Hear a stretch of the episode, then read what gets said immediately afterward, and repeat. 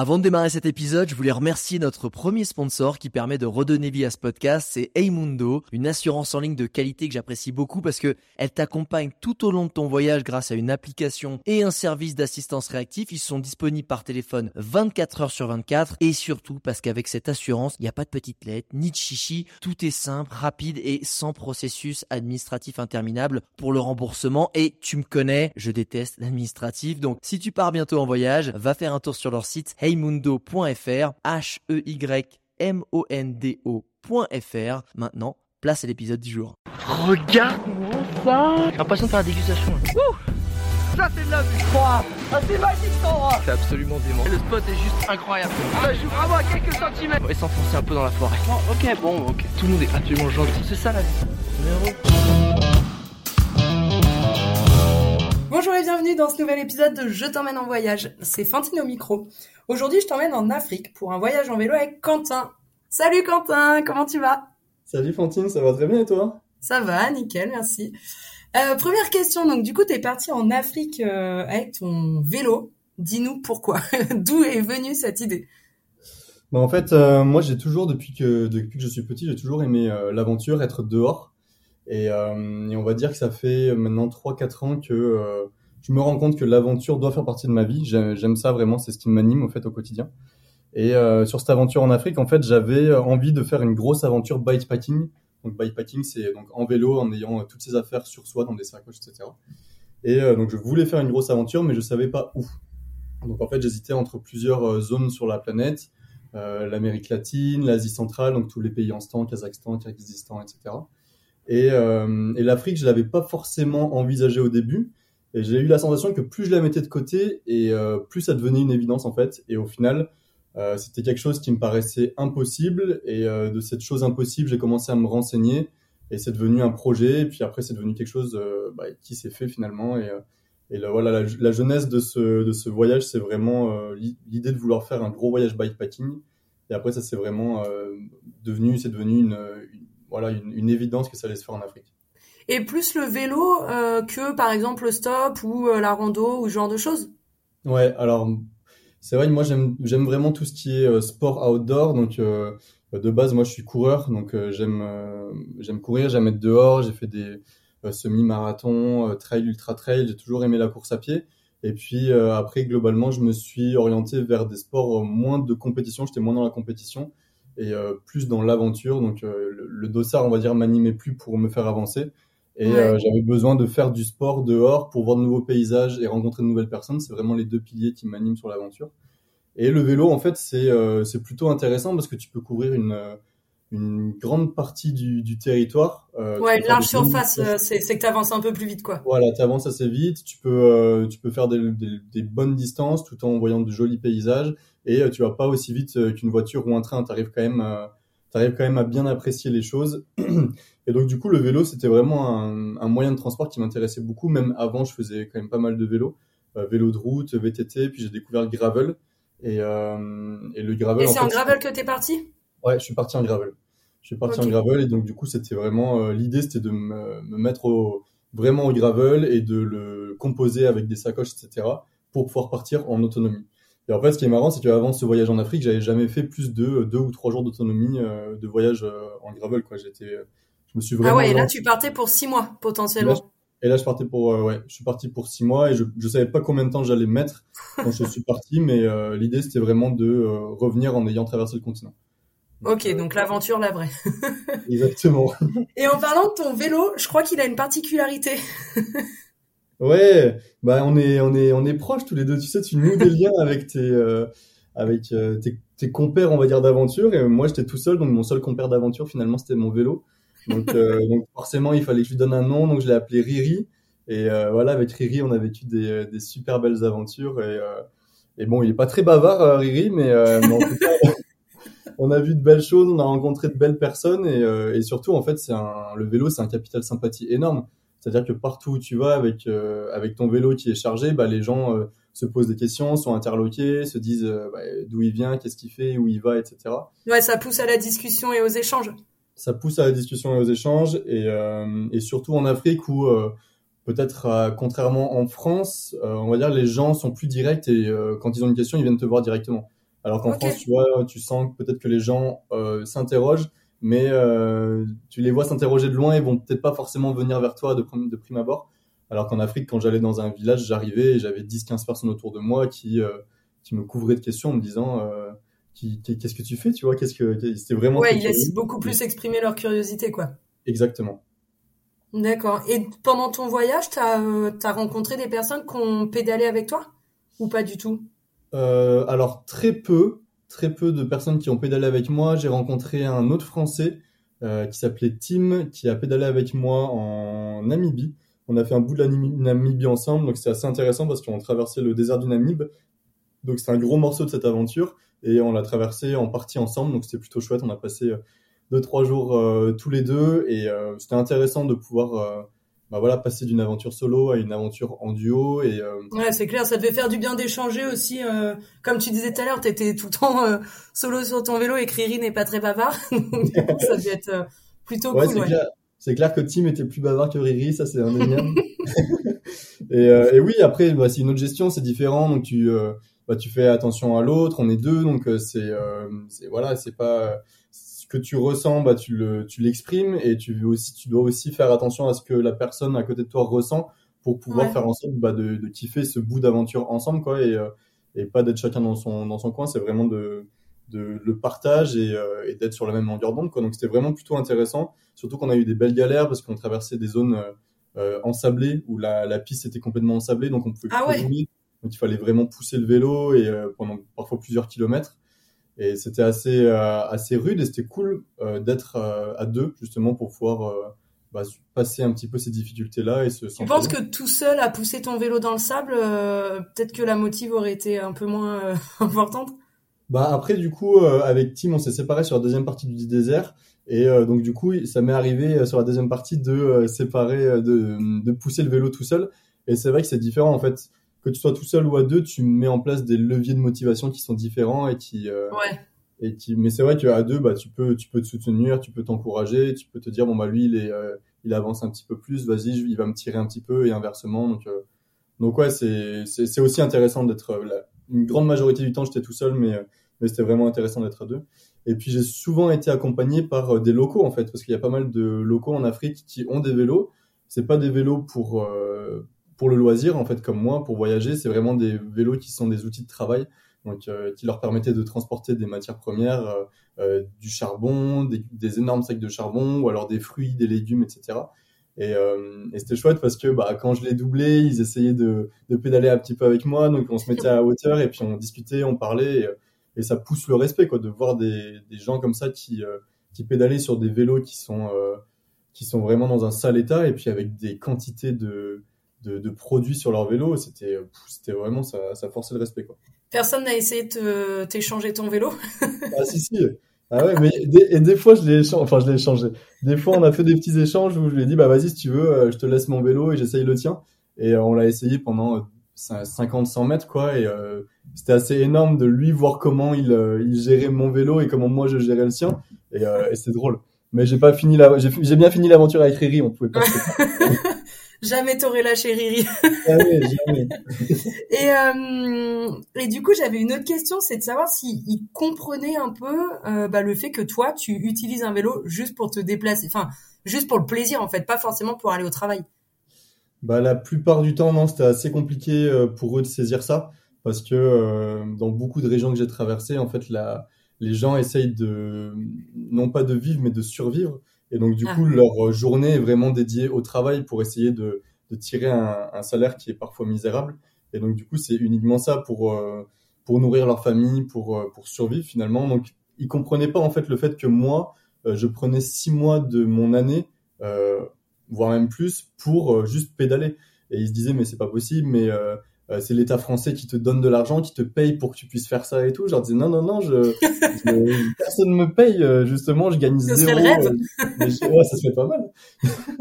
justement, j'économise pour pouvoir avoir suffisamment d'argent et vivre et vivre ça. Donc, des fois, c'était un peu compliqué et de comprendre, de saisir ça. Et il y a eu des pays, notamment en Égypte, où clairement on pensait que j'étais un espion en fait. On, euh, on avait du mal à, à comprendre. Euh, ah oui, il, était, il était impossible que tu que tu voyages pour le plaisir, que ce soit juste pour. Euh, T'avais forcément une mission ou quelque chose quoi.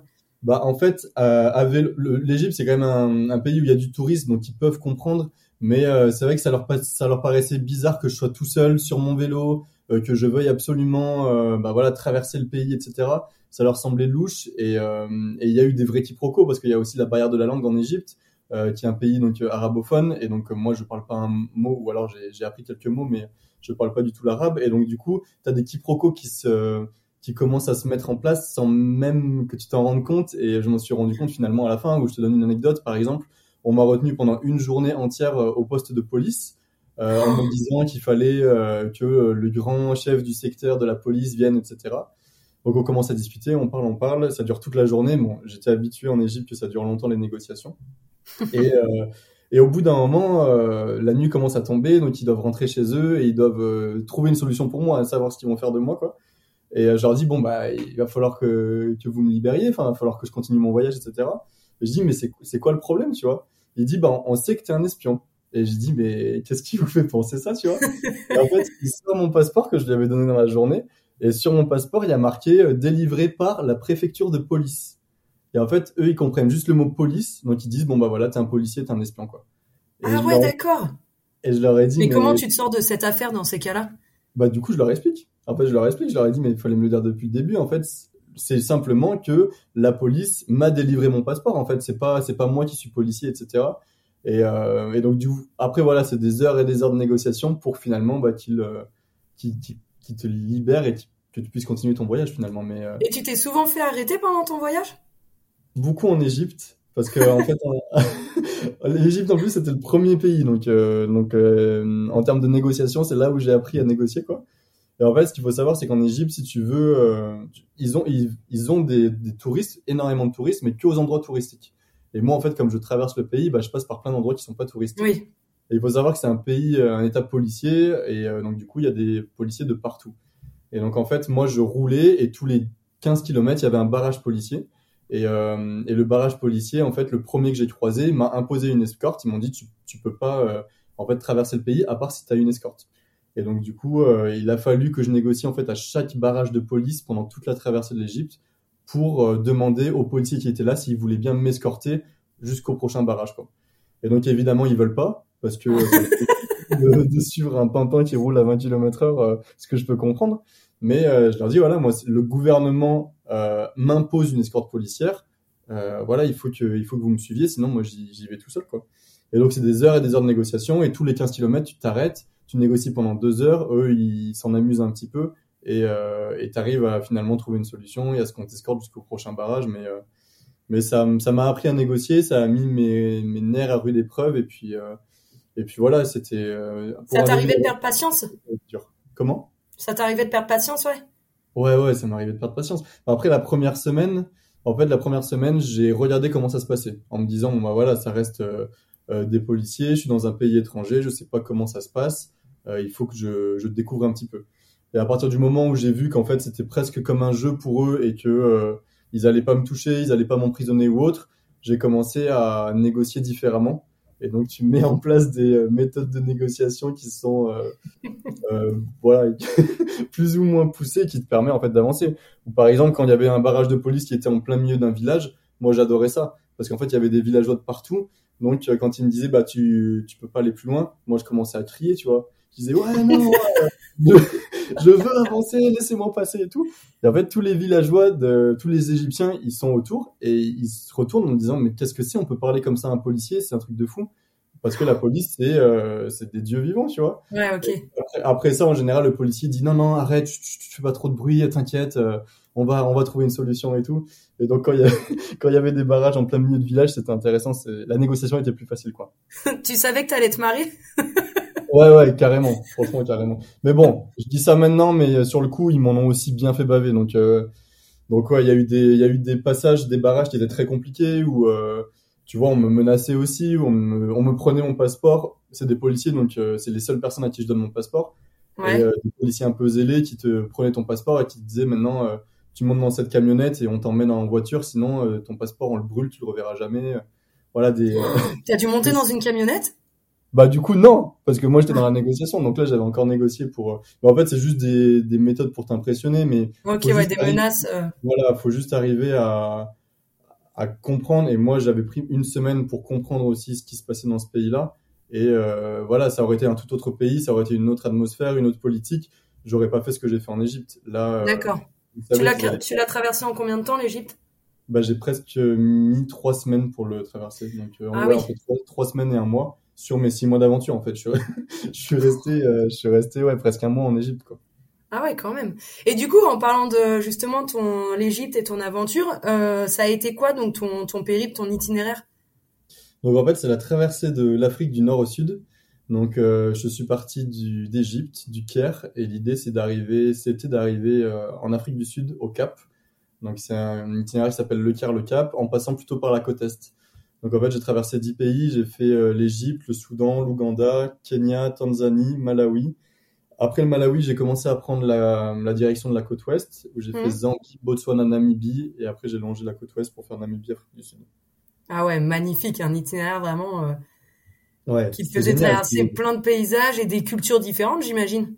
Ouais, complètement. Bah, entre, euh, on parlait de la partie arabophone avec euh, avec l'Égypte, le Soudan, et puis tu arrives dans une Afrique subsaharienne, tout ce qui est Ouganda, Kenya, qui est vraiment complètement différent, où euh, bah, la, couleur de peau change, les religions, la façon de vivre, la façon de, penser, euh, énormément de choses changent et euh, hyper intéressant. Et puis après, quand tu vas plus dans le sud de, de l'Afrique, l'Afrique australe, c'est une Afrique qui est un petit peu plus développée, notamment avec l'Afrique du Sud qui est un des poumons de l'Afrique finalement et qui et qui distribue aussi toutes ces, ces, ressources et ces matières premières dans les pays aux alentours.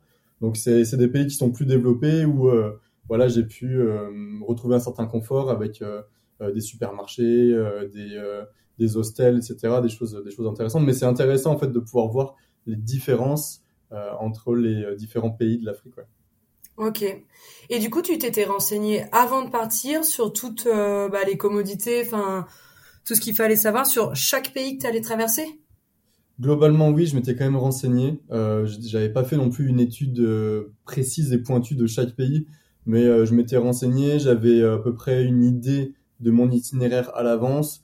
Euh, voilà, je savais aussi, je m'étais renseigné par rapport bah, aux choses à voir. J'avais j'avais envie de voir certaines choses dans certains pays. Ouais. Je m'étais renseigné à ce niveau-là, mais mais aussi poussé sur sur les différentes cultures, les différentes façons de parler, les dialectes, les choses comme ça. Non, ça je l'ai vraiment découvert sur place. Après, voilà, je m'étais renseigné sur voilà, globalement, euh, surtout si c'était par rapport au visa, savoir euh, s'il y avait des visas que j'allais devoir faire un petit peu en amont ou autre, les situations aussi géopolitiques de chaque pays. Il y avait des pays qui étaient un petit peu plus instables que d'autres, donc je m'étais renseigné aussi en amont. Et, euh, voilà des voilà des commodités, comme tu disais, qui qui me semblaient essentielles. Après, je savais pas exactement en partant quel jour j'allais faire quelle distance, dans quel pays. Oui, j'imagine. C'était vraiment je partais, j'avais une idée globale, je m'étais renseigné, je partais pas non plus la fleur au fusil. Euh, je savais ce que je faisais. Et euh, après, je savais aussi que euh, bah, l'aventure, elle se fait sur le terrain et que énormément de choses se découvrent aussi sur le terrain. Oui, tu te laisserais surprendre forcément par, par beaucoup de choses qu'on ne trouve pas forcément en amont, quoi, quand tu prépares. Mais t'es parti à quel moment? T'es pas parti au moment du Covid? Si, si, si, je suis parti. Et ça, alors, ça a changé quelque chose? Ça a été compliqué en fait parce que quand je suis euh, quand je suis parti, en fait, je suis parti. Euh, il y avait une situation qui était très tendue au niveau du Covid, notamment avec le variant sud-africain euh, qui venait de se développer. Ah oui. donc du coup, l'Afrique du Sud c'était quand même ma destination finale, donc je me suis dit bon, c'est pas c'est pas l'idéal s'il y a un variant qui commence à se développer là-bas. En plus, il y avait l'Éthiopie qui entrait en guerre assez assez sérieusement et le Soudan qui venait d'avoir un coup d'État ou une un push militaire venait de prendre le pouvoir. Donc en gros, oh oui, beaucoup d'événements quand même. Voilà. ça t'a pas dit, enfin ça t'a pas fait changer ton itinéraire? Non, non, non, non. Moi en fait, j'avais une seule crainte, c'était de me dire euh, qu'on me bloque en France. En fait, euh, on était vraiment au moment du Covid et euh, il y avait encore des couvre-feux, non pas des couvre-feux, des des confinements? Des confinements, merci. Il y avait encore des confinements, etc. Et et j'avais juste une peur, c'est d'avoir pris mon billet d'avion et qu'on me dise la veille, bah tu dois rester confiné chez toi et tu peux dire au revoir à ton à ton périple quoi. Ouais, l'horreur. Ma seule voilà ma seule hantise c'était ça et à partir du moment où j'ai pris l'avion où j'étais sur le sol égyptien, je me suis dit je suis en Afrique, je vais commencer mon périple et je verrai en fonction de la situation comment ça évolue dans chaque pays, sachant que le Soudan, l'Éthiopie et l'Afrique du Sud, c'est des pays que j'atteindrai pas avant plusieurs semaines. Et donc, on est sur un continent aussi qui, qui est très mouvant, qui bouge beaucoup. Donc, donc voilà, je, je restais très informé au fait de toutes les informations de chaque pays, mais mais en partant en France, je me suis jamais dit euh, j'annule mon voyage parce qu'il y a un variant sud-africain, parce qu'il y a une guerre civile, parce que ça. Je savais ok, toi, une fois que tu étais en Afrique, euh, c'était réussi quoi. Enfin, après, parce que tu aurais très bien pu rester bloqué finalement dans un des pays. Complètement. Mais ça, ça te faisait moins peur. Ça me faisait moins peur. Je savais que j'étais sur le continent et euh, si j'aurais dû rester à un moment donné sur un pays, bah je l'aurais fait. En fait, parce que moi, je suis parti à un, à un moment, je suis parti dans ma tête en me disant, je pars en Afrique et je reviendrai uniquement quand j'aurai fini cette aventure. Donc que ça prenne trois mois, six mois, huit mois, euh, peut-être pas trois ans non plus, mais, ça, ça, prendrait le temps que ça prendrait et je, je serais rentré au moment où j'aurais terminé cette aventure en fait. Donc le, voilà, le plus important pour moi c'était d'être directement sur ce continent et après bah advienne que pourra entre guillemets, euh, j'arriverai forcément à m'adapter sur euh, les différentes difficultés ou autres et c'est ce qui s'est passé parce que notamment en Éthiopie j'ai pas pu y aller, ils avaient complètement fermé les frontières dû à la guerre civile ah Donc j'ai dû, euh, j'ai dû contourner cette, euh, cette, euh, ce pays. Il y avait une bande terrestre instable aussi sur le Soudan du Sud, etc. Donc j'ai pris un avion pour sauter cette bande terrestre et atterrir en Ouganda. Ouganda, ah, j'avais pas, pas, prévu sur mon voyage, tu vois, par exemple. Donc c'est ça aussi l'aventure. Tu pars, mais tu t'adaptes en fait. Il y a, y a, toujours énormément de choses qui peuvent se passer, des choses que tu maîtrises pas du tout, ou des choses que tu peux maîtriser, mais que qui te font changer d'itinéraire ou ou de façon de voir les choses et tu t'adaptes en fait, c'est juste ça. Oui, c'est hyper compliqué de, de, tout anticiper sur un voyage. Et c'est même pas le but en fait. Ouais. C'est te laisser vivre. Vraiment de, t'as un projet et puis tu pars et même au cours de ton voyage, peut-être que ton projet va changer et tu vas aller vers quelque chose qui te tente plus et bah c'est ok tu vois et tu vas et euh, l'idée c'est aussi de se laisser un petit peu guider, de se laisser, euh, porter. Se laisser porter par le par le voyage, par l'aventure et et de se dire bah voilà euh, moi moi mon idée elle était de traverser le continent. J'ai gardé cette idée là euh, jusqu'au bout. Mais peut-être qu'à un moment donné j'aurais pu me dire bah finalement j'ai plus envie j'ai plutôt envie de d'aller directement sur la côte ouest. Et bah j'y serais allé en fonction des difficultés et des, et des possibilités. Mais voilà tu pars avec une idée en tête et c'est ok de se dire qu'elle peut euh, changer et complètement être modifiée en cours de route quoi. Ouais et donc du coup, t'avais pas précisé, enfin t'avais pas prévu plutôt euh, le nombre de, mois que tu resterais là-bas, et ça s'est fait en six mois, c'est ça? Exactement. Et j'ai une question peut-être plus perso, mais hum, niveau financier, comment tu t'organises euh, pour vivre, enfin pour pouvoir te dire, bah je pars et je verrai combien de temps ça dure? Bah, du coup, moi en fait, je suis, je travaille à mon compte. Je suis à mon compte dans l'événementiel sportif. Donc, euh, je travaille une certaine période de l'année. En général, je travaille cinq mois dans l'année et le reste du temps, je pars à l'aventure. Sympa. ouais, c'est pas mal. Et là, après, bah, si tu veux, c'est aussi, euh, moi, je suis complètement nomade, donc euh, j'ai pas de, j'ai pas d'attache, j'ai pas de loyer à payer, j'ai pas de maison, etc. Donc je vis, en fait, je vis très simplement. J'ai un mode de vie qui est très simple. Et euh, quand je travaille sur événement, je suis donc sur événement, je suis nourri et logé. Et quand je suis en aventure, bah, je suis dans ma tente et, et je mange je mange ce qu'il y a à manger quoi. Mais en gros j'ai un, un, mode de vie très simple, j'ai pas beaucoup de, de, dépenses on va dire euh, mensuelles et, euh, et, donc je peux me permettre de travailler cinq mois dans l'année, ça couvre vraiment toute mon année quoi. Donc, pour cette aventure j'avais mis suffisamment de côté euh, en me disant bon bah voilà je vais partir. J'avais estimé aussi que ça allait pas prendre plus de plus d'un an et euh, j'avais mis suffisamment de côté en me disant bon bah voilà ça devrait le faire. Si ça l'aurait pas fait euh, je j'avais pas forcément anticipé ça. J'avais quand même, j'ai quand même des des, euh, des comptes avec de l'argent ou que j'aurais pu débloquer ou autre. Euh, mais sinon, bah, j'aurais peut-être pu m'arrêter pour travailler à tel ou tel endroit. Ou, enfin voilà, pareil, j'aurais trouvé une solution. Il y a toujours des solutions tout le temps. Donc, D'accord. Et justement, si tu avais dû travailler, tu t'étais renseigné de comment ça se passait dans chaque pays ou pas forcément? Non, pas forcément. En fait, si tu veux, j'étais pas, j'étais pas parti du principe que j'allais travailler. Mais euh, si ça aurait dû se passer, j'aurais j'aurais trouvé en fait. Tu, enfin, l'idée c'est toujours ça, c'est de s'adapter, c'est de trouver des solutions et euh, et des solutions, il y en a toujours en fait. Il y a toujours des solutions. Donc, euh, bah voilà, je pense que si j'avais dû travailler, ça aurait été plutôt vers la fin de mon périple. Et donc, comme je te disais, sur de l'Afrique australe, avec des pays qui sont un petit peu plus développés, j'aurais pu réussir à gagner un peu plus d'argent que si j'avais dû travailler au Soudan, par exemple, ou le, le, taux de pauvreté est assez fort et où euh, bah, est-ce que un Soudanais moyen va gagner va être beaucoup moins important que ce que va gagner un, un, un, Namibien ou un, ou un Sudaf. Quoi. Oui, ok. Cette aventure, tu voulais forcément la faire toute, euh, toute, tout seul, pardon? Ouais, je voulais la faire tout seul cette aventure parce que pour plusieurs raisons. Enfin, déjà, je suis assez solitaire de base, donc ça me dérange pas du tout d'être euh, d'être seul. Et euh... oui, mais six mois quand même. Six mois, ouais. Mais en fait, ce qui est assez compliqué, c'est déjà de, de, trouver une personne qui soit dispo pendant six mois, parce que bah, les gens. Euh, c'est pas faux. la plupart des gens euh, bah, travaillent toute l'année finalement et on passe six mois six mois de côté. Et en plus de trouver une personne qui soit dispo six mois et qui euh, qui me supporte et que je supporte, c'est, enfin voilà, il faut aussi partir avec quelqu'un qui est sur la même longueur de que toi parce que tu vas vivre H24 avec cette personne pendant plusieurs mois, quoi. Et donc, et donc c'est pas évident à trouver, c'est pas évident à trouver des, des compagnons d'aventure. C'est l'avantage de Riri. C'est l'avantage de On est sûr qu'il te supporte. on est sur la même longueur d'onde avec Riri, je te le dis. Hein. et donc du coup voilà, mais après moi j'aime bien partir tout seul parce que parce que ça, j'arrive à, enfin, tu rencontres énormément de gens. C'est, euh, c'est aussi euh, un travail d'introspection. Enfin, moi, j'ai vraiment l'impression de euh, que c'est presque une thérapie en fait de partir seul. T'es seul sur ton vélo ou à pied ou autre. Et je sais pas, moi, quand je, je m'ennuie jamais. Les gens me disent, mais tu t'ennuies sur ton vélo, ça doit être terrible et tout. Et je pense énormément, je réfléchis énormément, je note des choses, je, j'écris, je, enfin, il y a, y a énormément de choses qui se passent et tu prends beaucoup de recul aussi sur sur la vie, sur la société. Tu te poses des questions existentielles et en fait j'ai l'impression que partir seul, c'est vraiment euh, ce, à ce moment-là, en fait, où je me pose toutes ces questions et où je prends ce recul-là. Là, tu vois, je suis en période d'événements où je travaille, euh, je travaille énormément. Et bah, je j'ai pas en fait ces périodes-là, ces temps-là de, euh, de, de prise de recul, de prise de hauteur, et, et je me pose pas toutes ces questions. Et ces questions-là, je me les pose que en aventure, quoi. D'accord, ok. Et quand tu rentres du coup d'aventure, toutes ces questions bah, que tu t'es posées, il n'y a pas un gros décalage entre euh, ce que tu vis au moment où tu rentres?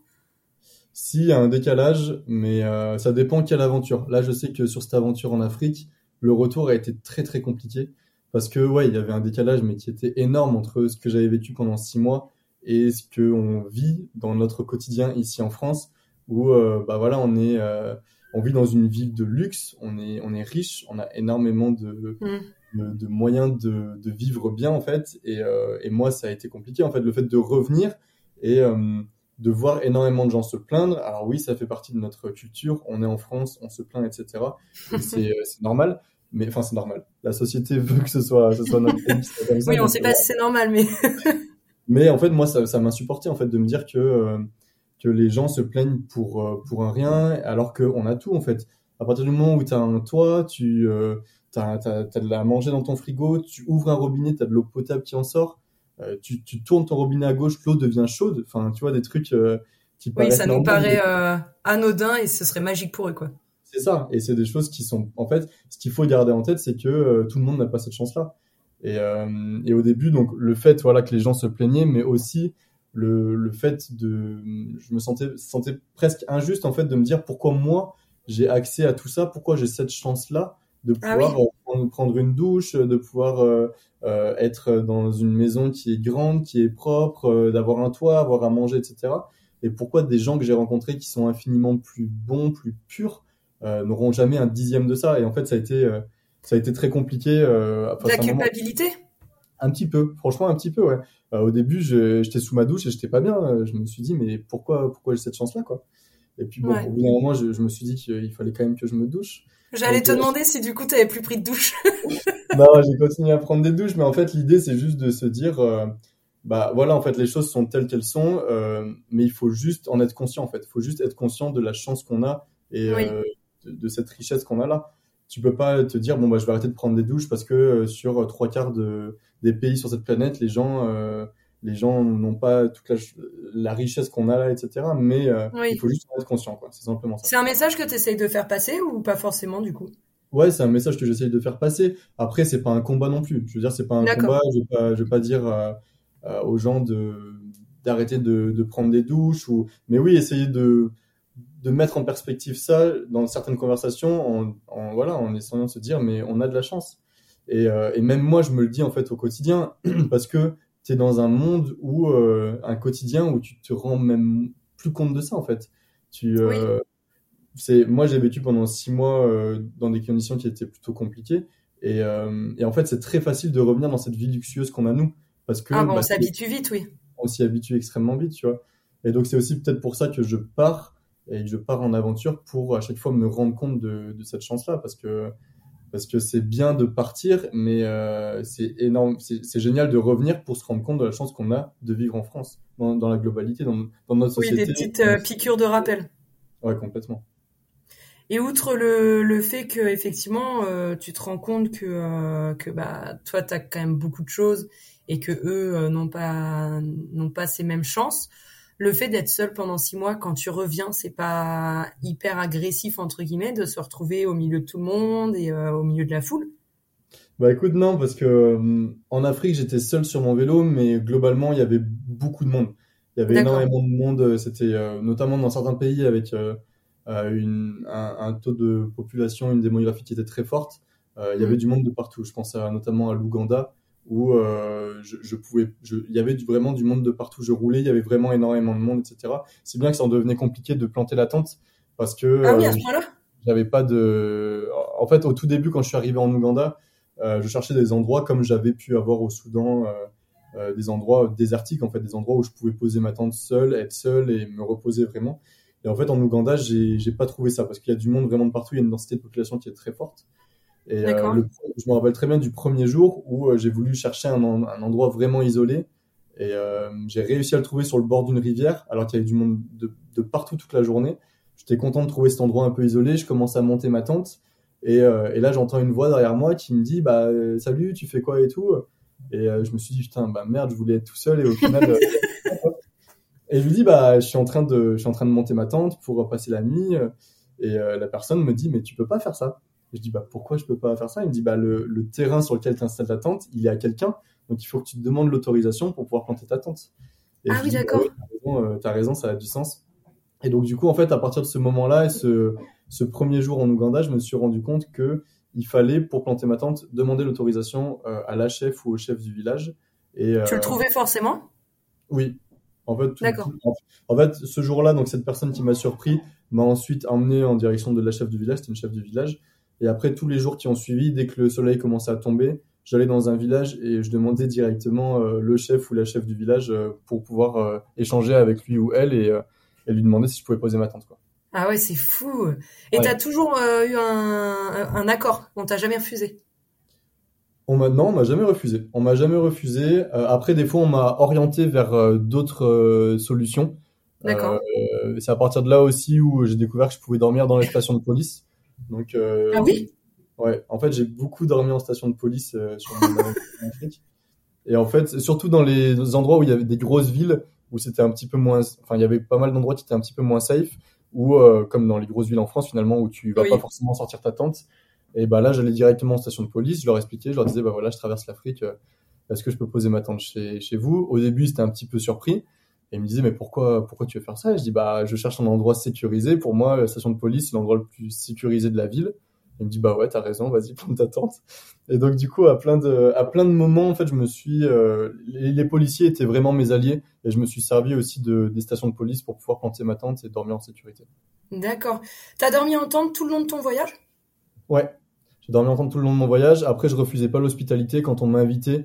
Euh, tout, au, long, tout au long du voyage, on m'a invité quelques fois quand même pour euh, dormir chez l'habitant. Et euh, si je le sentais bien, j'y allais. J'y allais vraiment volontiers parce que ça amenait toujours des, des, des soirées, des moments qui étaient extraordinaires. J'imagine. Comment? J'imagine, ouais, ça devait être, ça devait être magique. C'est unique ce genre de moment. Ouais, clairement. Franchement, c'était top. Mais tu vois, contrairement à d'autres aventures que j'ai pu faire, je cherchais pas l'hospitalité. Donc j'avais ma tente, euh, je dormais dans ma tente et si jamais on me, on me proposait, si jamais euh, voilà on commençait à discuter, on me proposait, je j'acceptais l'hospitalité, mais c'était pas ce que je recherchais de prime abord. D'accord. Et on te l'a souvent proposé ou quand même peu par rapport à, au prorata que tu as passé sur le sur le, pays, le continent? On me l'a on me l'a peu on me l'a peu proposé. On me l'a peu proposé, mais j'allais comme je te disais, j'étais pas forcément euh, euh, à la recherche de ça. Donc en fait, moi le soir, je cherchais plutôt des endroits euh, calmes pour être un peu isolé, pour planter ma tente. Et on me l'a proposé quand voilà, il y avait des euh, il y avait des super échanges ou quand en fin d'après-midi, je commençais à rencontrer du monde. Je pensais à une soirée extraordinaire au Soudan où fin d'après-midi, je commençais à rouler en direction des il y avait des pyramides, des super belles pyramides et je voulais me rapprocher pour pouvoir les voir au lever de soleil. et je vois un, un, gros groupe dans un village, un gros groupe d'enfants qui jouent au foot et qui m'interpellent. Donc je me dis bah vas-y go, je vais me, faire un, foot avec eux et tout, ça va être trop cool. Et au final, on a passé la, fin d'après-midi à jouer au foot tous ensemble. C'était des super moments. Et le soir, ils m'ont dit bah qu'est-ce que tu fais? Je dis bah je pensais avancer un petit peu pour pour planter ma tente pour dormir. Et là, ils m'ont clairement invité. Ils m'ont dit, bah non, on a de la place pour toi. Viens manger, viens, viens euh, dormir à la maison, etc. Et euh, c'était une grande famille qui m'a accueilli avec tous les enfants du village et on a mangé tous ensemble. Et après, il y a le doyen de, du village qui est venu, qui a joué de l'instrument. On a tous dansé ensemble et tout. Et c'était. Ah, fou. C'est une, une de ces soirées-là qui, euh, qui est extraordinaire, en fait. Qui est extraordinaire. Et peut-être que je me dis que si euh, j'aurais plus forcé l'hospitalité chez les gens, peut-être que j'en aurais encore plus vécu mais d'un côté, euh, j'aimais aussi être euh, être dans ma tente et, et, me poser, me reposer un petit peu. Donc euh, donc j'ai eu des soirées animées, des soirées chez les locaux, des soirées seules dans ma tente et ça a fait un équilibre qui était qui me convenait totalement quoi. Ok, et puis en plus quand c'est spontané, c'est peut-être un peu plus ouais complètement un peu plus sympa, tu vois, il y a rien de ah Y a ah, rien clairement, de... cette soirée-là, moi je la garde en je la garde en mémoire parce qu'elle était extraordinaire et et comme tu dis, c'est vraiment spontané c'est euh, ça s'est fait comme ça et ça a été un, un découlement et, euh, et ouais c'est l'une des soirées peut-être les plus marquantes de, de cette aventure quoi. Bon ils sont meilleurs que moi au foot mais oui on peut se rendre compte de pas mal de choses. ouais. et tu roulais tous les jours? Ou tu prenais des jours de, de pause, de, des jours non, je me, je me, prenais des jours de pause. Je me prenais des jours de pause. En fait, sur cette aventure, j'ai vraiment appris à écouter mon corps euh, parce qu'en fait, c'est ton corps, c'est une, une machine, c'est ce qui te fait avancer finalement. Ouais. Et donc, du coup, il faut en prendre soin. Il faut prendre soin de ton corps. Donc, euh, moi, ça passait beaucoup par la nourriture où je me faisais vraiment plaisir, mais ça. T'arrivais à manger toujours à ta faim? Excuse-moi. Ah ouais, largement. Ok. Ah, c'est important. ah ouais, c'est important. Après, à part sur les, euh, les sections désertiques, j'ai traversé trois déserts, donc sur les sections désertiques, là, tu, bah, tu, tu l'anticipes tu dois emporter ta nourriture, tu es en autonomie sur plusieurs jours, donc euh, tu manges pas forcément euh, à ta faim ou tu fais attention parce que tu te rationnes. Mais sinon, euh, dans la plupart des pays que j'ai traversés, il y a toujours des voilà des petites échoppes sur le bord de la route, énormément de street food en Afrique et et finalement, en fait, quand je te disais qu'il fallait écouter mon, j'écoutais mon corps, des fois, j'essayais de pas trop l'écouter parce qu'à chaque fois que je passais dans un village, mon corps, il me disait, ouais, bah, pourquoi pas, allez, viens, on va manger un petit peu. Et en fait, si t'écoutes trop ton corps, tu fais que bouffer, quoi. Enfin, si t'écoutes trop mon corps, écoute, tu fais que bouffer toute la journée. Donc, euh, donc non, je, je, je, prenais soin de, de lui en, enfin, je prenais soin de moi finalement en mangeant correctement à ma faim et même plus que plus qu'il ne fallait, et aussi en ayant des moments de calme et de repos. Et donc ça, voilà, je prenais des des guest house ou des petites, euh, même des fois c'est vraiment des petits boui-boui, mais euh, je me reposais pendant une journée ou, ou deux, et puis euh, et puis ça permettait vraiment de se reposer et même aussi sur des endroits que j'avais envie de visiter ou autre. Donc, euh, donc je prenais le temps vraiment. L'idée c'était vraiment de prendre le temps. J'étais pas sur une compétition, c'était pas une course. Et, et donc, donc l'idée c'était vraiment d'aller au bout, mais en prenant mon temps et en écoutant. Oui, vraiment en t'écoutant. Et donc du coup, tu n'avais pas des, des, jours définis de non. repos. C'est vraiment non. quand tu le sentais. Exactement. Quand je le sentais, des fois, voilà, une journée, je suis parti, j'ai fait 11 km, je crois. Et puis j'ai rencontré des gens géniaux et je me suis dit bon bah voilà pourquoi continuer alors que là on pourrait on pourrait passer une super journée. On a passé une super journée. Je suis reparti le lendemain et euh, c'est vraiment c'était vraiment au feeling quoi. Donc euh, et des fois au contraire euh, t'as des petites douleurs. Des fois t'as euh, euh, ton genou qui commence à grincer un peu. Tu dis oula bah peut-être que euh, il faut que je me calme un petit peu. Et, et en fait ton corps t'envoie des signaux. Il te il te dit quand il y a un problème.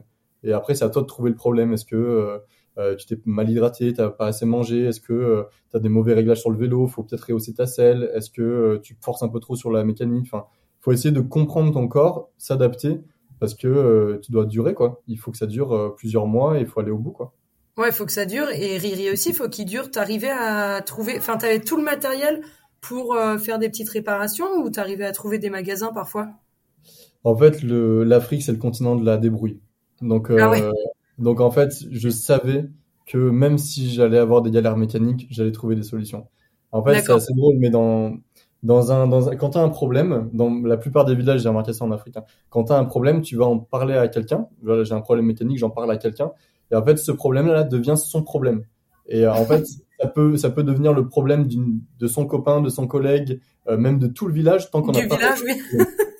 Et donc, en fait, c'était assez fascinant de, de se dire que bah il y avait une vraie solidarité, une vraie entraide Et peu importe le souci que j'allais avoir, en tout cas, j'ai pas eu des soucis qui qui qui, qui n'ont pas eu qui n'ont pas été solutionnés quoi. Peu importe le souci que j'allais avoir, j'allais trouver au moins une solution quoi. Et, et je me reposais pas là-dessus, mais en tout cas, je savais que si à un moment donné j'allais avoir un souci, j'allais trouver une solution forcément. Donc ça rassure aussi un petit peu de d'être dans des endroits où euh, où les gens sont aussi euh, bons, sympas et euh, et veulent vraiment bah, que ça se passe bien pour toi et pour la communauté entière. Quoi. Ouais, cette bienveillance, elle doit vraiment faire du bien quand même. Ouais, complètement, complètement. Et donc j'ai eu pas mal de soucis mécaniques. J'en ai eu énormément avec Riri. Forcément, tu peux te t'imaginer qu'en six mois de six mois de vélo, 11 000 km, bah Ouais, il obligé de. Il faut entretenir un peu le vélo. Il y a des, euh, voilà, il y a les plaquettes de frein qui euh, qui fonctionnent plus ou qui fonctionnent mal, et pas mal de petites crevaisons. Euh, voilà, des choses, des choses comme ça. Et puis de l'entretien aussi régulier au niveau de la chaîne, au niveau de de la transmission, etc. Et j'ai eu des rayons aussi qui ont pété, donc il a fallu que je trouve une jante de 29 pouces en plein milieu de l'Afrique, compliqué. Facile. tu vois des petites galères comme ça, mais finalement ça s'est ça s'est fait. J'ai trouvé des solutions. Il y a toujours il y a toujours eu des gens, une, une chaîne humaine qui s'est qui s'est formée et qui a fait que mon aventure a pu a pu se réaliser et a pu se terminer quoi. Donc euh... ah, c'est top ça.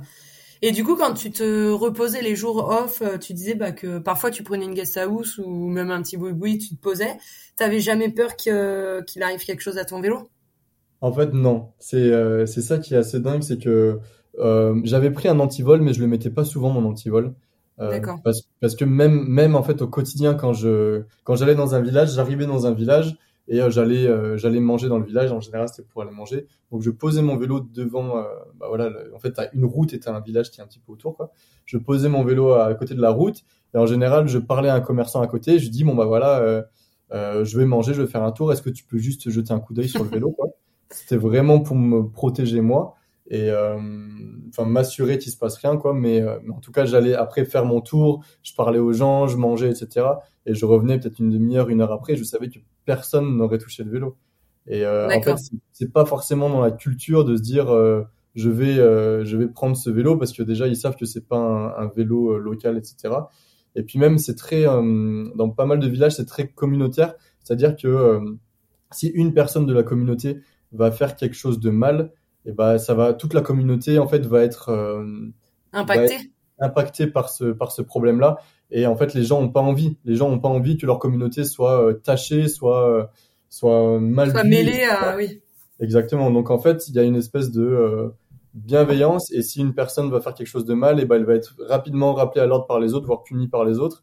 Et euh, ce qui fait qu'en fait moi je me sentais enfin je sentais pas du tout en insécurité personnellement et encore moins pour mon vélo je sentais pas qu'il pouvait se faire voler. Après, c'est pas des, enfin, c'est des généralités. Il faut faire attention dans chaque pays ou autre. Tu vois, par exemple, l'Afrique du Sud, qui est le pays le plus développé de que j'ai traversé, et eh ben, c'est le pays où euh, je faisais le plus attention à mes affaires, où je faisais le plus attention à moi, à ma sécurité, etc. Parce qu'on m'avait prévenu et euh, et c'est assez marrant de se dire en fait que plus le pays est développé, euh, plus il faut que tu fasses attention à tes affaires, quoi. Et, euh, et moi, tous les pays euh, sous-développés ou en voie de développement que j'ai traversé en Afrique, c'est des pays où j'ai eu aucun problème à me dire je laisse mon vélo là quoi. Ouais. Parce que autant te dire qu'à Lyon, moi je l'ai pas retrouvé mon vélo. Ben voilà. Quelle idée de traverser Lyon, on va donc traverser l'Afrique. c'est ça. J'y penserai la prochaine fois. Et t'étais beaucoup chargé? Euh, J'étais pas mal chargé, ouais. J'étais pas mal chargé. J'avais euh, j'avais un porte-bagages avec deux sacoches à l'arrière. Euh, Au-dessus de ces deux sacoches, j'avais euh, ma tente plus mon tapis de sol. Et en plus, j'avais une sacoche de cadre euh, qui prenait vraiment toute la, tout l'espace du cadre et une sacoche de, euh, de cintre, pardon. Donc ouais, ah j'étais pas mal, j'étais pas mal chargé. Euh, je devais avoir, euh, je, je, pense que mon vélo en tout, on devait être à 30-35 kilos, quelque chose comme ça. D'accord. Sachant que le poids du vélo, il y a 13 kilos, donc euh, donc ouais, j'avais au moins 20 20 kilos de de bailliage. J'avais aussi euh, bah, voilà, des, de la nourriture, de l'eau, etc., qui faisait que ça, ça alourdissait. Et notamment Avec du recul, tu étais trop chargé? Tu vois. Mais, euh, mais tu vois, c'est, ça marque, ça marque énormément. Lui, ça l'a beaucoup marqué. Moi, ça m'a, ça m'a beaucoup marqué aussi. Et, et donc, euh, donc voilà, il y avait des échanges comme ça qui se faisaient.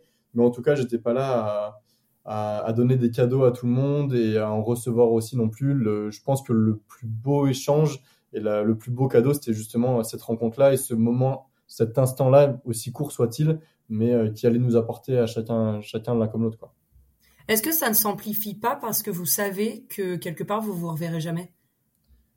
Peut-être, peut-être. En tout cas, moi, c'est euh, ça m'a ça m'a fait découvrir vraiment de d'apprécier le moment et euh, et de me dire en fait que bah, le moment qu'on vit là, effectivement, probablement cette personne-là, je la reverrai jamais de ma vie, tu vois. Vraiment, il y a, y a de grandes chances pour qu'on se revoie pas, mais pareil, c'est ok.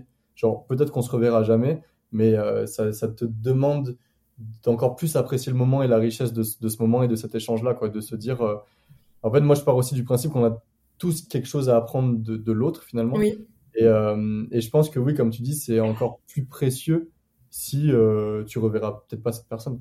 Après, comme je te disais, les personnes que, pour lesquelles j'ai eu un fort attachement et euh, on a, on a beaucoup échangé, c'est des gens avec qui je suis encore en contact sur, les, sur WhatsApp par exemple, où, euh, où on, se donne encore quelques nouvelles, etc. Et, euh, et tu sais que peut-être que tu les reverras un jour, peut-être que tu les reverras pas, mais euh, tu gardes C'est génial quand même d'avoir des nouvelles. Complètement. Ouais, de ouais, pouvoir complètement. échanger via WhatsApp ou ce genre de, de réseau, enfin, Ouais. c'est magique. Ouais, ouais, clairement. Donc, je le, je donnais pas à, à tout le monde mon numéro, je donnais vraiment aux personnes qui m'ont marqué. Et c'est plaisant de pouvoir avoir des nouvelles mutuelles, quoi. Vous échangez avec quelle langue? Plutôt en anglais. Surtout en Afrique de l'Est, c'était vraiment plutôt en anglais. Et après, il y a des. euh, En fait, si tu veux, Afrique de l'Est, c'est plutôt anglais. Et après, tu as le Swahili, qui est la langue de l'Afrique de l'Est. Donc, c'est. euh, Oui. disons l'anglais, le swahili, et après chaque, euh, chaque communauté, chaque quartier peut aussi développer son propre langage en fait. Donc tu peux avoir euh, trois, quatre langages, tu peux avoir des gens qui parlent pas du tout anglais, qui vont parler que le swahili, ou qui ont même pas du tout parlé swahili, mais que leur, euh, leur langage. Et, euh, et donc du coup, des fois, tu te retrouves face à des gens avec qui tu, y a aucun mot, t'as aucun mot en commun quoi. Vraiment, tu, tu, tu parles pas du tout la même langue.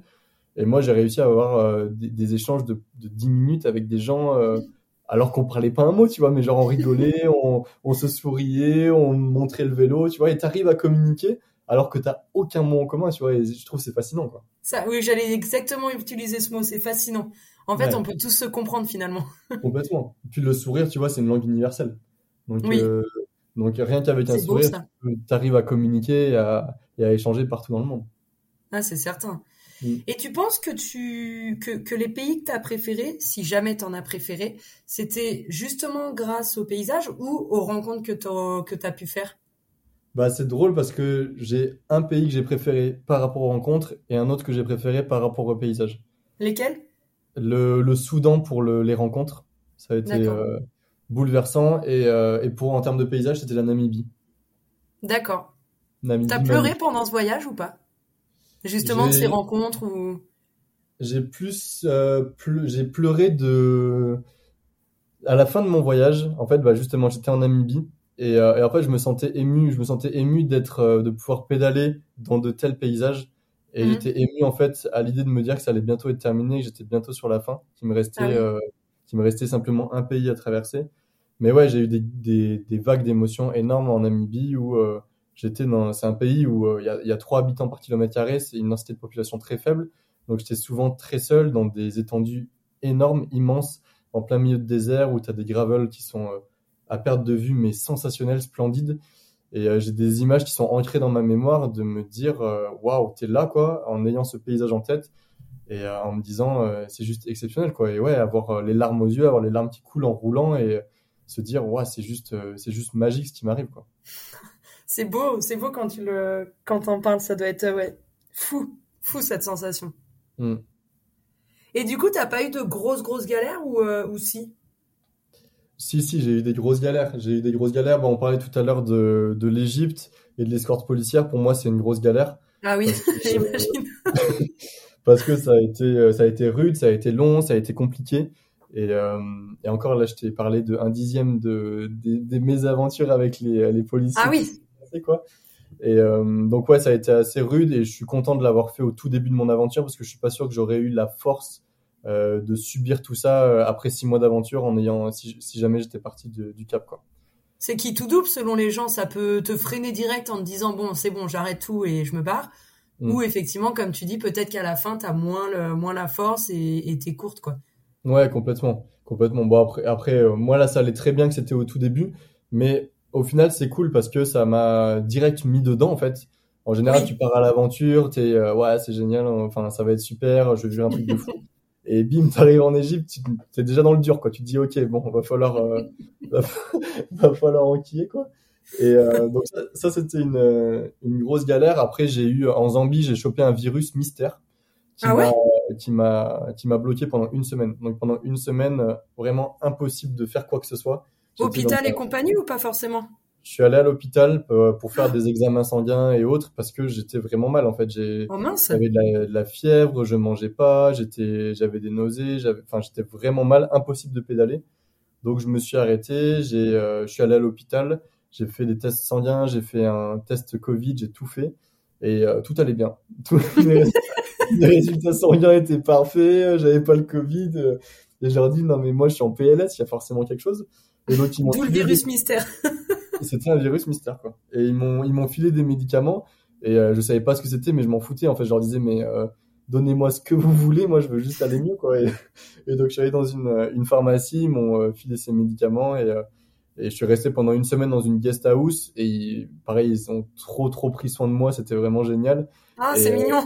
Et au bout d'une semaine, euh, je suis je suis reparti et ça ça allait mieux quoi, mais ça m'a ça m'a vraiment stoppé et impossible de savoir ce que c'était quoi. Même aujourd'hui là, ça reste un mystère, je sais pas ce que ce qui s'est passé quoi. Ah, c'est dingue. Donc il y a eu ça et puis aussi euh, fin d'aventure, la, la plus grosse galère de cette aventure, c'était à, à 150 km euh, de mon arrivée au Cap, où euh, c'était une fin de journée, vraiment euh, sur la fin de journée, donc euh, soleil couchant, j'allais m'arrêter 3 km plus loin, c'était vraiment sur, sur l'arrivée. Et en fait, le, le soleil était couchant, il y a un automobiliste qui vient derrière moi et qui est aveuglé par le soleil, donc il me voit pas et qui me fauche par derrière. Et donc du coup, ça gros accident en fait à 150 Oh, putain. km de l'arrivée. Donc tu te dis putain, je viens de faire 11 000 bornes et je me fais faucher à deux jours. C'était vraiment à deux jours de l'arrivée quoi. Et, euh, et donc là ouais, je, je, je perds connaissance, euh, je suis Ah complètement défoncé et ouais. Et en fait je me réveille, je suis sur le bord de la route et je sais pas comment je m'appelle, je sais pas euh, ce que je fais là, je sais pas qui sont ces gens, je sais pas où je suis, je sais rien, tu vois. Et Ah, donc t'as une euh, perte de mémoire sur le coup. euh, Ouais, perte de mémoire, euh, bah voilà, perte, euh, j'ai perdu connaissance, trauma crânien, perte de mémoire, et tu et tu sais rien, et tu te regardes et t'es en sang euh, sur les sur les jambes, sur les mains et tout. Et après, c'est quand même revenu assez rapidement, euh, où voilà, je me je me suis euh, rappelé qui j'étais. Euh, instinctivement, je me rappelle avoir euh, avoir énuméré tous les pays que j'avais traversés sur ma traversée de l'Afrique, donc ça revenait. Et puis après, euh, bouger mes jambes, bouger mes bras, me dire ok, je je suis pas paralysé, j'ai pas un gros souci. Ok. Et, euh, et en fait, ça, ça fait bizarre parce que tu as 15 personnes autour de toi et euh, tu sais rien en fait. Et après, Attends, mais sur le coup, tu dois te dire c'est fini. comment ça? Genre, mon Euh, aventure s'arrête maintenant, quoi. Non, en vrai, en vrai, c'est ça qui C'est est vrai fou, à aucun moment je me suis dit ça, tu vois. J'ai très vite compris que euh, que j'avais eu un accident et euh, l'ambulance est arrivée, etc. Et euh, mon premier réflexe a été de demander à quelqu'un déjà de me donner euh, bah, les choses les plus euh, de, de valeur sur mon vélo, donc euh, mon portable, ma GoPro et mon passeport. Et, D'accord. et après, j'ai assimilé le fait que j'ai eu un accident. Et mon premier réflexe, c'était de me dire, euh, ok, bon bah ça s'est passé, c'est- je peux, je peux pas aller à l'encontre. Tu vois, j'y suis pour rien. J'ai pas traversé la route ou autre. C'est une personne qui m'est rentrée dedans et je pouvais pas l'éviter. C'est ok, c'est comme ça. Ça fait chier, mais euh, c'est comme ça. Et maintenant, je vais tout mettre en place pour euh, bah, pour euh, finir mon aventure. Tu vois, j'ai quand même quelques bornes à faire. Il faut que je répare mon vélo. Il faut que je me répare un petit peu moi. oui, et, euh, et en fait, là, ce qui était un petit peu, ce qui me mettait un peu sous pression, c'est de me dire que j'avais pris mon billet d'avion et, et j'avais cinq jours en fait pour me remettre. Et parce que dans cinq jours, j'avais mon avion qui repartait. Donc, donc ouais, ça a été un peu une course contre la montre pour euh, réparer mon vélo, me réparer moi. J'ai fait des, des examens à l'hôpital, des, euh, des scanners pour savoir si j'avais pas une commotion cérébrale ou autre. Et t'avais euh, des blessures? J'étais énormément d'égratignures euh, sur les doigts, sur les jambes. Heureusement, c'était un jour, heureusement, c'était un jour où il faisait hyper froid. Donc du coup, j'avais ma doudoune, j'avais mon pantalon, etc. Et, euh, et j'avais mon casque. Et euh, chose que j'avais pas eu sur tout mon tout mon, mon trajet en Afrique, je le mettais Ah, pas. t'avais pas tout le temps mis, tout le temps mis ton casque? Je le mettais à chaque fois que j'étais sur une route passante, mais quand j'étais sur les petites gravel ou autre, je le mettais pas. Ok. Et maintenant, je le mets tout le temps, bien sûr. Mais, euh, mais heureusement que j'avais mon casque parce que euh, le casque a été fracturé en deux et j'étais râpé sur tout le côté de la tête. Donc je pense que si je l'avais pas, je, je serais, je serais plus là, quoi. Donc, euh, donc voilà, il y a eu pas mal de soins aussi, de médicaments. J'allais chez les infirmières et les infirmiers pour me refaire les, le strap, les bandages, etc.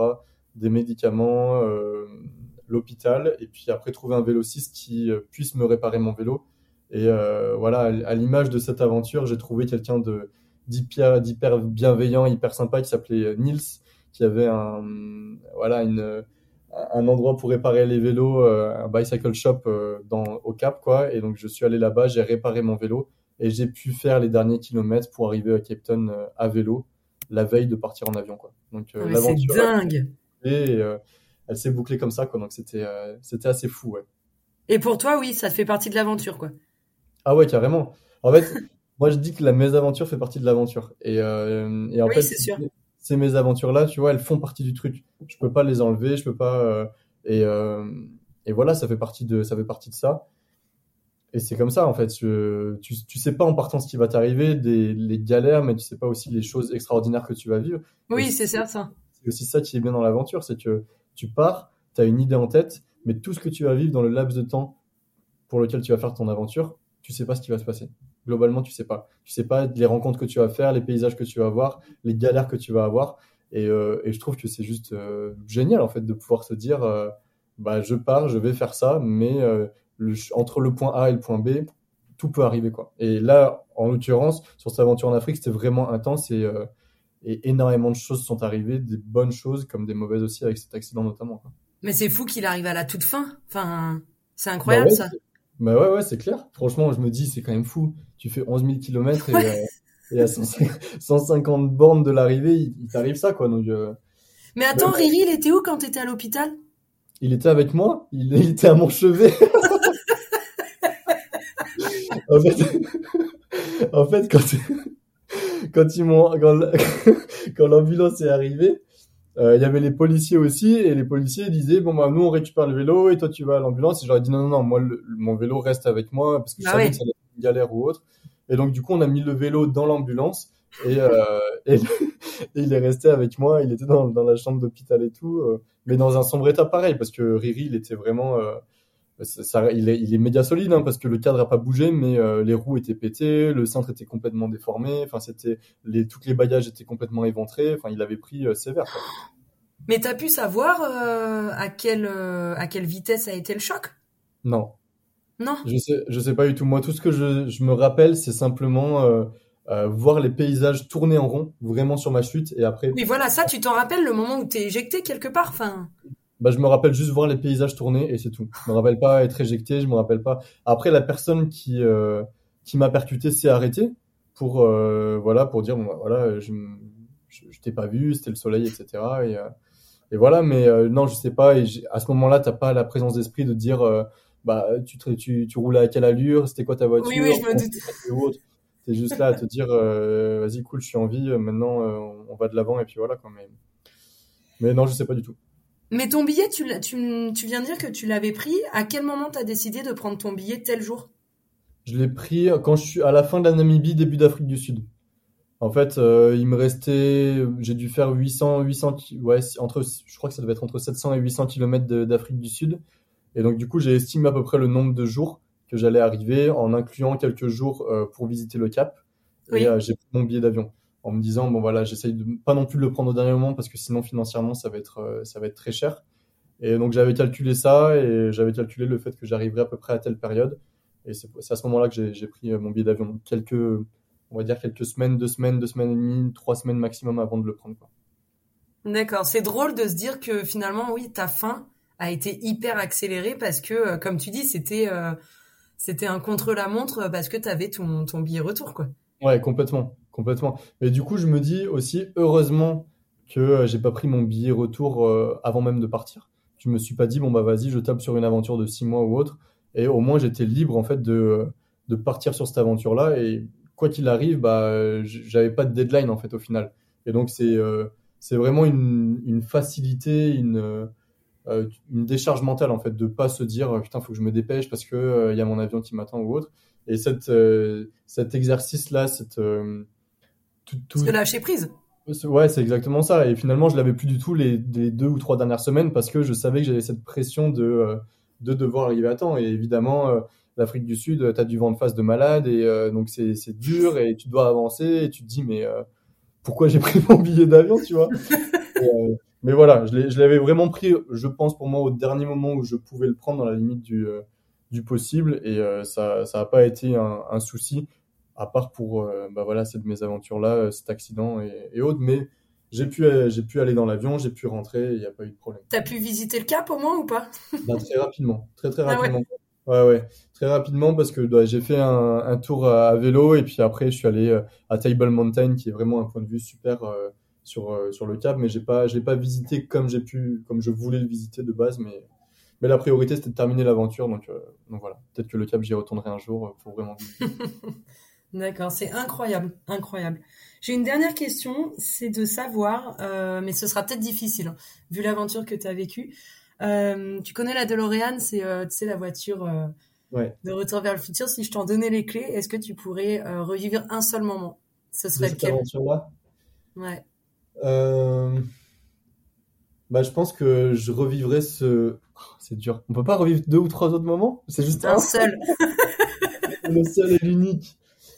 Euh, je pense que je revivrai ce. J'irai en Namibie parce que, euh, comme je te disais, l'instant d'émotion, les instants d'émotion que j'ai eu en Namibie, ils étaient, ils étaient magnifiques.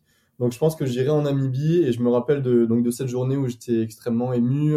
J'avais passé un bivouac le soir qui était qui était vraiment extraordinaire. C'était vraiment magnifique où j'étais sur, euh, sur une colline avec euh, un ciel incroyablement étoilé, euh, un coucher de soleil magnifique sur, des, sur les dunes, c'était sensationnel.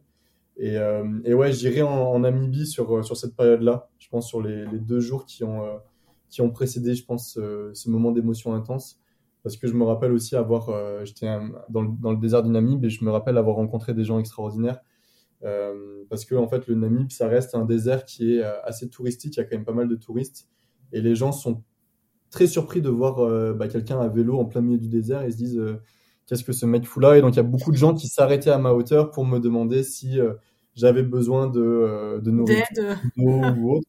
Et, et j'avais rencontré un couple de Hollandais qui était retraités, qui avait 75 ans, 75-80 ans je crois, et qui étaient en train de faire un tour du monde avec leur 4x4 et qui m'avait, euh, qui était venu, qui m'était venu en aide, qui m'avait euh, donné euh, une omelette qu'ils n'avaient pas mangé du matin parce qu'ils étaient à l'hôtel avant, qui m'avait donné des fruits secs, qui m'avait vraiment régalé.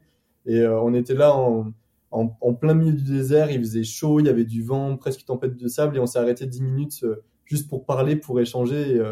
Et, et, et donc en fait, ce, ce laps de temps-là de deux ou trois jours, euh, j'ai vécu énormément de choses de ce désert, ces rencontres, cette nuit en bivouac et cette émotion à la fin. Donc je pense que ouais, si si tu me donnes les clés de la DeLorean, je pense que je reviendrai à ce moment-là précis. D'accord. Bah, c'est fou. Bah, merci beaucoup. Attends, j'ai une toute, toute dernière question. Est-ce que tu as une idée de ta prochaine aventure? Bah, évidemment. j'ai évidemment, j'ai des idées d'aventure pour, euh, pour les dix prochaines années. Tu en as plein, les, plein la tête, ouais. non, ma prochaine, euh, prochaine aventure, bah là, déjà, euh, pour cet été, je vais je vais traverser les Alpes à vélo. Je vais, je vais partir sur une petite aventure à vélo. Je vais, je vais traverser les Alpes et, et faire quelques petits sommets des Pyrénées. Voilà, ça va m'occuper pour pour le mois d'août. Et après, il y a une plus grosse aventure qui se prépare pour la fin de l'année, où, où je vais partir sur le, le continent américain. Je t'en dirai pas plus, mais je partirai sur le continent américain. T'as failli avoir l'exclu là. je partirai sur le continent américain et je partirai pareil sur sur une période qui s'approchera de six mois, je pense, et, et ça sera pas à vélo. Ok. Voilà. Super. Tenez-vous en cas, Quentin. Suivez des aventures pour en savoir plus. Franchement, en tout cas, merci beaucoup d'avoir répondu à toutes ces questions. Euh, ton aventure avait l'air incroyable. Ça donne vraiment envie de partir et, et ouais, comme tu dis, de lâcher prise, quoi. Mm. Bah, merci à toi. Merci à toi pour ce moment. C'était chouette. C'était trop chouette de pouvoir euh, parler de tout ça et puis, euh, et puis au plaisir d'en rediscuter à l'occasion d'un podcast ou de vive voix sur une prochaine aventure. Avec grand plaisir. À bientôt. Salut Fantine, ciao.